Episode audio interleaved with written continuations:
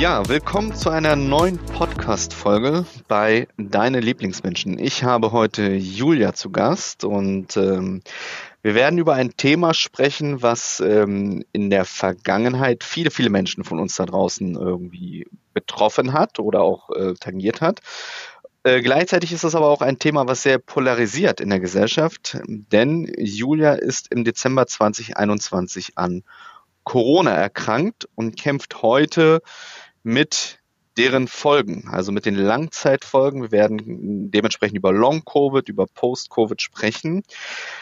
Jetzt begrüße ich jedoch erstmal Julia heute zu mir, äh, heute bei mir zu Gast im Podcast. Julia, schön, dass du heute dabei bist. Ich hoffe, es geht dir gut. Vielleicht magst du dich einmal kurz vorstellen. Ja, hallo, lieber Marcel, liebe Lieblingsmenschen. Einige von euch kennen mich ja schon. Ich bin Julia, 40 hm, Jahre alt und habe im Rettungsdienst gearbeitet und war in der Pandemiezeit vorne an der Front und habe mich auf den letzten Metern mit der Delta-Variante angesteckt und war dann erst einmal Covid-positiv, ja.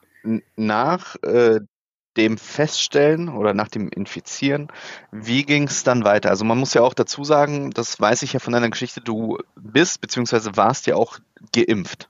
Genau, das ist korrekt. Ich war dreimal geimpft, weil ähm, das war so ein bisschen unser Strohhalm, dieser Schutz. Und ähm, es war ja natürlich auch sehr wichtig und das wurde ja auch gesagt, im Gesundheitswesen, dass wir geimpft sein müssen. Aber ich hatte immer im Hinterkopf, geimpft oder nicht geimpft, trotzdem vorsichtig sein. Und es war ein bisschen verrückt alles, weil also ich habe mich im Einsatz angesteckt, das konnte man auch alles zurückverfolgen und auch vom Zeitfenster passte das. Und ich war am Anfang so äh, müde und ja, mir ging's so, ich war ein bisschen neben der Spur. Und ich weiß noch, das war der 6. Dezember 2021. Da habe ich zu meinem Mann gesagt am Abend, ähm, ich habe Corona. Und da hat mein Mann mich angeguckt und hat gesagt, eine kleine Meise. Wie kommst du darauf? Mir geht's mhm. nicht gut. Ich habe mich noch nie so gefühlt, ich habe Corona. Ja. Ähm, die Schnelltests waren negativ. Und dann haben wir den PCR-Test gemacht und der war dann positiv. Ja. Wenn man dann dieses, also ne, geht ja vielen so, oder mir ging es tatsächlich in der Vergangenheit auch so, ich bin auch dreimal geimpft, ähm, hatte auch ähm, äh, Corona. Jetzt äh, bekommt man dann diese, diese Mitteilung, das ist ähm, ja positiv. Dann also wie geht man damit um? Ne? Ich weiß ja von dir, dass äh, dann im Laufe der Zeit, du hattest Wortfindungsstörungen, Konzentrationsstörungen, neurogenes Stottern, Körper- und Gliederschmerzen. Das waren ja nur einige Symptome, wie du es ja auch in deiner Geschichte erzählt hast, die dich begleitet haben. Aber ähm, was macht das ein, unabhängig davon, dass dein Leben später auf den Kopf gestellt wurde, ähm, erstmal mental im Kopf mit ein, wenn man dann weiß, okay, ich bin jetzt äh, positiv an etwas erkrankt, was ja so vielleicht gar nicht heute erforscht ist? Genau. Ich habe die Nachricht bekommen am 8. Dezember ähm, abends um 20 Uhr von meiner Hausärztin, die mir geschrieben hat, ich bin Corona-positiv. Für mich, ich war wie vom Donner gerührt und dachte, um Gottes Willen.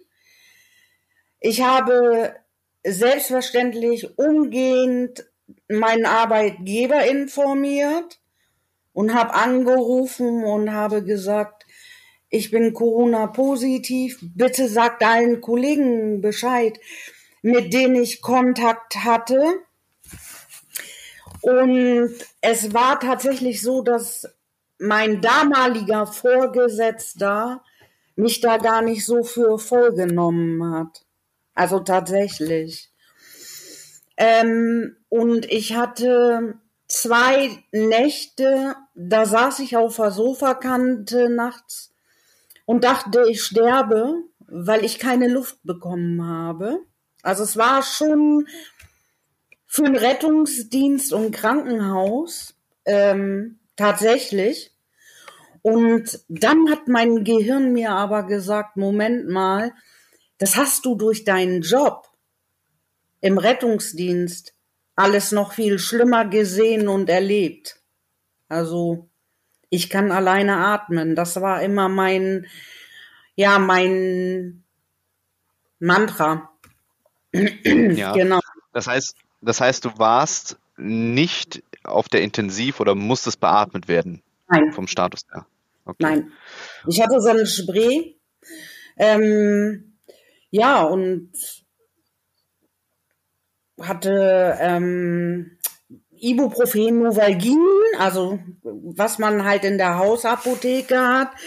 Und das Einzige, was ich gekriegt habe, an das auch über 20 Tage, ich habe Thrombose äh, bekommen, jeden Abend, ähm, weil man ja nicht weiß, wie das, was das mit dem Blut macht. Und ja, ich habe viel gelegen und da hatten wir dann so ein bisschen Schiss, nicht, dass da irgendwas nachher ist. Also. Ja. Ja. Ähm, wie ging es dann weiter? Also, ne, ich habe ja gelesen, Kommunikation war ja immer eine deiner großen Stärken. Ja. Etwas, das hören wir jetzt ja auch hier live in dieser Folge, was ähm, unter der Erkrankung sehr gelitten hat. Hast du dann ähm, eine Therapie in Anspruch genommen, eine Therapie äh, machen müssen? Wie ging es dann weiter? Ja, es ging ja erstmal total absurd, also total absurd weiter irgendwie, weil ich dachte, also es kam der Bescheid vom Gesundheitsamt, ich bin negativ. Und mit diesem Bescheid negativ zu sein, habe ich gedacht, ich bin gesund. So. Mhm. Und man merkte aber schon, dass was überhaupt nicht in Ordnung ist und ich auch nicht gesund bin. Wortfindungsstörungen, Konzentrationsstörungen, ähm, immer wieder grippeähnliche Symptome. Und diese mh, mm, Wortfindungsstörung, Sprachstörung, das kam erst im Verlauf richtig ausgeprägt. Also diese Sprachstörung, das waren ja so zehn Wochen später. Da bin ich morgens aufgestanden und da kam dann wirklich nur Gestottere. Ich bin dann, ich hatte noch keine Therapien, sondern ich bin ja dann in eine Reha gekommen. Also, ja. Und also tatsächlich in eine fortführende Maßnahme. Zu dem Zeitpunkt ähm, hattest du dann auch Symptome wie Geruchs- und Geschmacksverlust? Ja, habe ich äh, heute noch, ist immer noch. Ähm, und das ist das Gefährliche äh, tatsächlich, weil ich rieche keine Gefahr. Also ich rieche kein Rauch und kein Feuer. Und dann dadurch, dass ich ja vergesse, dass ich was auf dem Herd stelle und dann so ein Pfannkuchen anbrennt, ich rieche es nicht. Also irgendwann hört der Feuermelder das oder ähm, jemand anders, der mhm. gut riechen kann. Und es kommt wieder, auch der Geschmack, aber alles anders als vorher. Beste Beispiel, Cola. Ich habe immer gerne mal ein Glas Cola getrunken, Marcel. Ja, Cola schmeckt jetzt wie Metall. Mhm. Und ich habe gelesen, du hast ähm, an einem Snickers gegessen mhm. und hast dann ein bisschen den Geschmack wiedererkannt und da liefen ja mhm. tatsächlich dann auch Freudentränen, ne? Ja, jetzt könnte ich schon wieder reinkommen, die Emotion, ja. Aber da muss das man sich mal überlegen, diese, diese banalen mhm. Dinge, die wir ja ähm, eigentlich immer haben seit der Geburt, die sind dann weg, kommen ja. wieder ich meine, man, man entwickelt ja auch ein Gefühl dafür, wie es Leuten eigentlich dann ergehen muss oder ergeht, die sowas gar nicht haben. Ne? Also Leute, die, sag ich mal, von Geburt an nicht ja. riechen können, nicht schmecken können, nicht sehen können. Dinge, die für uns ja alltäglich waren, die dann äh, mit Corona weg waren, wiederkommen, was das äh, in einen auslöst. Ja, das ist unglaublich. Ähm, Zitronen, äh, Zitrone war mit dabei, also Zitroneneis. Ich bin, da saß ich dann da und hab geheult und mein Mann denkt, oh Gott, was heult die Alte denn hier schon wieder rum? Und ich sage, ich schmecke Zitroneneis. Das, das war für mich so, das war so schön und diese kleinen Schritte und diese kleinen Erfolge, die ähm, ja, die sind so schön einfach. Und das bringt, ja, wie soll ich das beschreiben, Marcel? Das bringt die Kerze im Inneren, also das Licht, etwas wieder zu leuchten, weil wenn du das alles verlierst und so eine Erkrankung dich so aus dem Leben reißt, ja, ähm, mit Pflegegrad, mit Grad der Behinderung, mit wie geht es weiter? Ich bin angewiesen auf Hilfe, Unterstützung. Das macht was mit einem und da weint man viel und das ähm, macht depressiv auch und das ist mental anstrengend und wenn solche kleinen Momente kommen, dann dann überkommen einen die Emotionen. Das ja. ist, äh, wir können uns das tatsächlich gar nicht vorstellen, ähm, wie das ist. Das Ganze ist jetzt äh, fast eineinhalb Jahre her. Ähm, ich höre raus, es gibt diese kleinen Schritte, auch diese kleinen Fortschritte. Ähm, kann man denn aber schon perspektivisch abschätzen oder sagen, ähm, dass es irgendwann wieder so wird wie früher? Beziehungsweise wie weit kann dieser Genesungsprozess dann im Positiven enden bei dir? Das weiß man wirklich nicht. Das kann mir keiner sagen. Ähm, keiner. Also wir haben Ärzte aufgesucht, wir haben ähm, Neurologen aufgesucht, wir haben äh, Immunologen aufgesucht, wir haben so viel Fachärzte ausgesucht. Ich war in der Long-Covid-Ambulanz und alle sagen, wir wissen es nicht, es ist nichts mhm. erforscht. Haben ja. Sie Geduld. Ähm, keiner weiß, mh, hm, ob ich je wieder einen Rettungswagen ähm, besteigen kann, ob ich mh, hm, diesen Job machen kann. Keiner weiß, ob ich je wieder Sport machen kann. Wir wissen es nicht. Es gibt einfach zu wenig Erkenntnisse. Ist dein Status aktuell dementsprechend auch berufsunfähig? Da triffst du einen sehr wunden Punkt gerade. Sehr gut. ja, du triffst gerade einen sehr äh, wunden Punkt. Ich habe tatsächlich ähm, gedacht, ich schaffe es und werde gesund und schaffe es zurück in den Rettungsdienst auf den Rettungswagen, kann Sport wieder machen. Ich habe ja nebenbei aus Spaß an der Freude noch in der Psychiatrie gearbeitet und kann dorthin zurück und ähm, im Moment sieht es wohl so aus und das ist die Realität. Ähm, so schwer das für mich ist und ich kann es nicht akzeptieren, mhm. dass eine Erwerbsminderung mhm. kommt. Ja. ja. Ja, da sieht man mal, und ähm, da komme ich gleich zu einem nächsten Punkt, auch zu einem, zu einem sensiblen Punkt, auch innerhalb der Gesellschaft und der Community, ähm, wie groß eigentlich diese Tragweite ist. Und ähm, wenn wir dann darüber sprechen, dass es Menschen wie dich gibt und ich äh, kenne deine Geschichte, ich verfolge deine Geschichte. Du bist jetzt heute bei mir live im Podcast. Wir reden über deine Geschichte, dass es dann da draußen Menschen gibt, die ja partout immer noch sagen, ähm, es gibt nicht diese erkrankten Menschen, es gibt kein Corona. Also ich äh, will gar nicht das Wort in den Mund nehmen oder sagen, dass, äh, dass es Corona-Leugner sind oder gibt, aber dass wir das nicht akzeptieren innerhalb der Gesellschaft, dass Menschen daran erkrankt sind und dass Menschen Langzeit erkrankt sind und was es halt mit einem macht.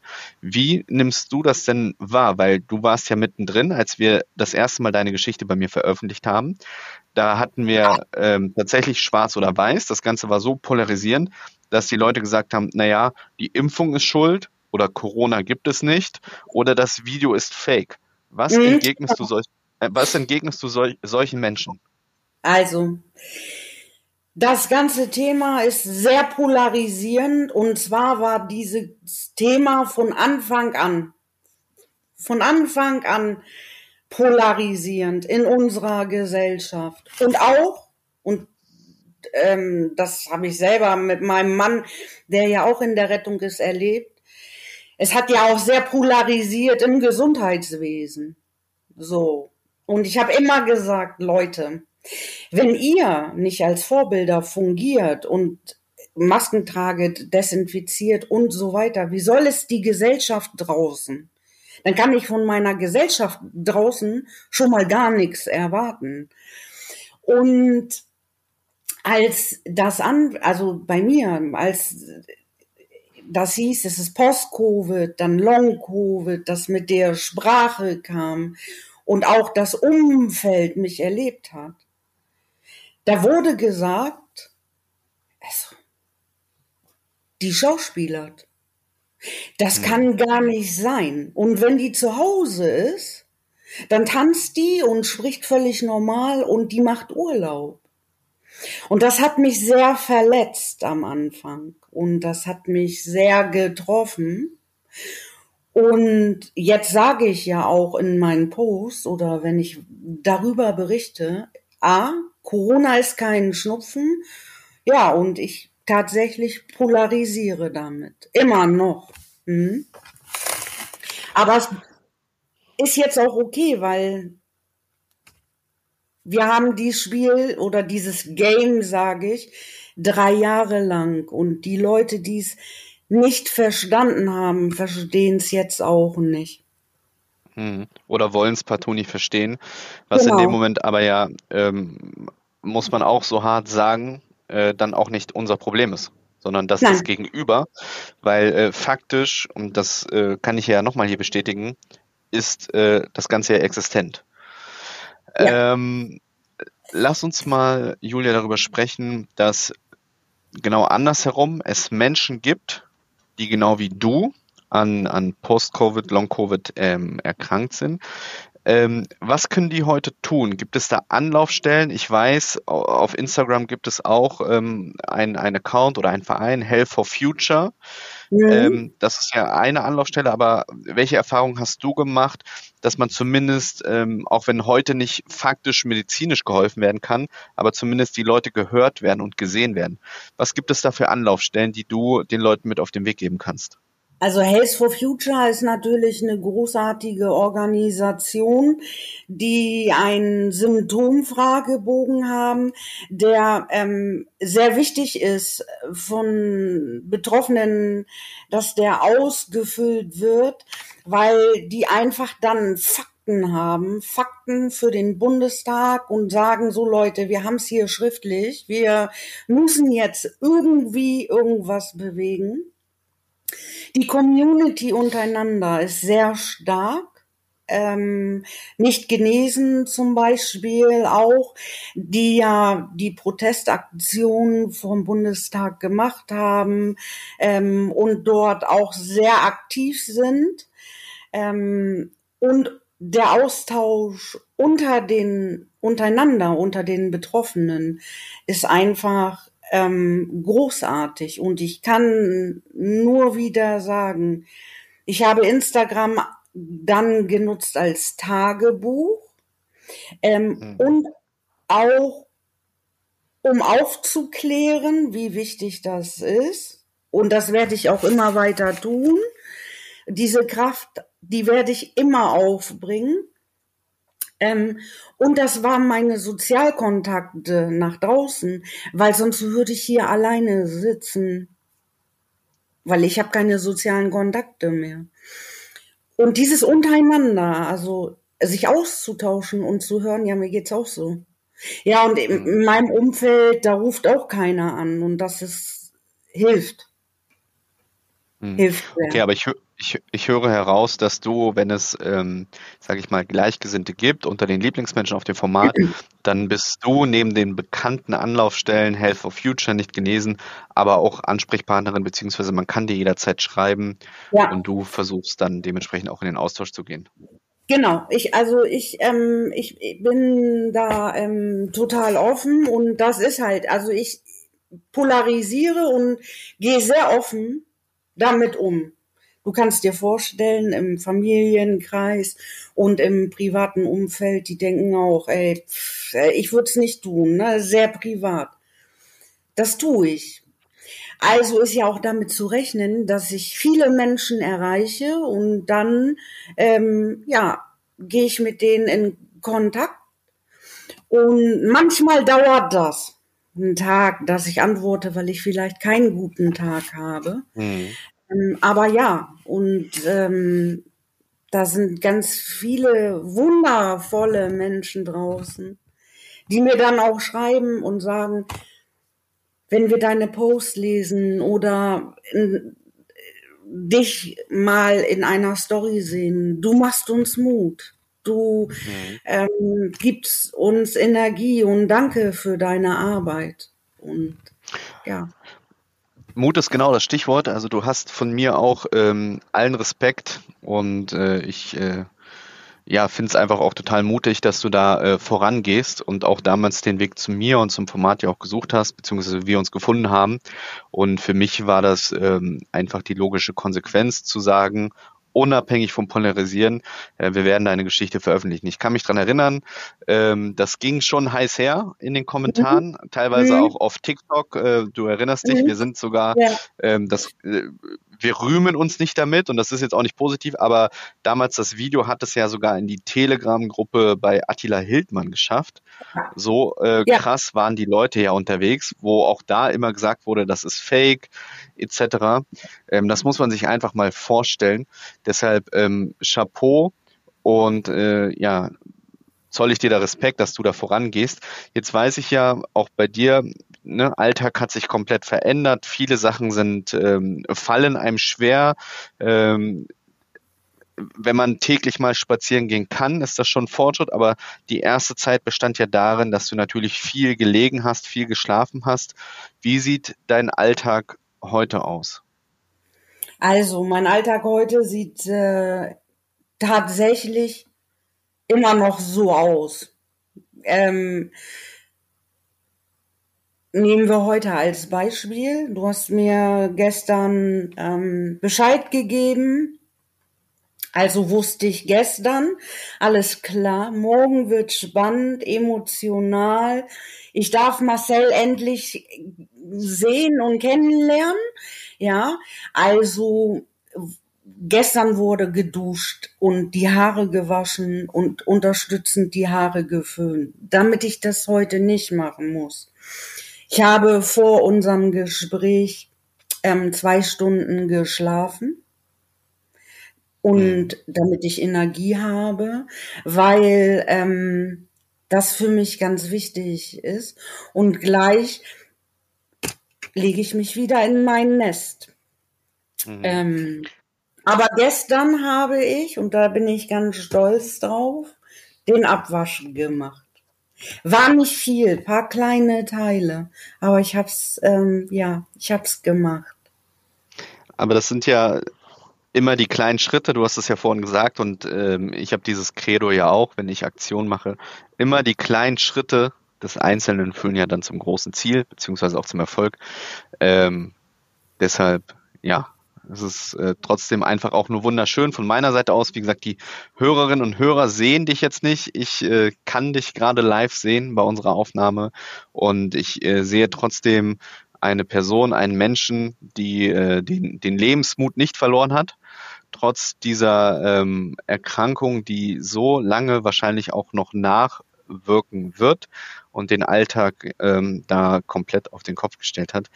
Ähm, ja, und da kann ich einfach nur sagen, bin ich froh, dass wir uns kennengelernt haben, auch über das Format.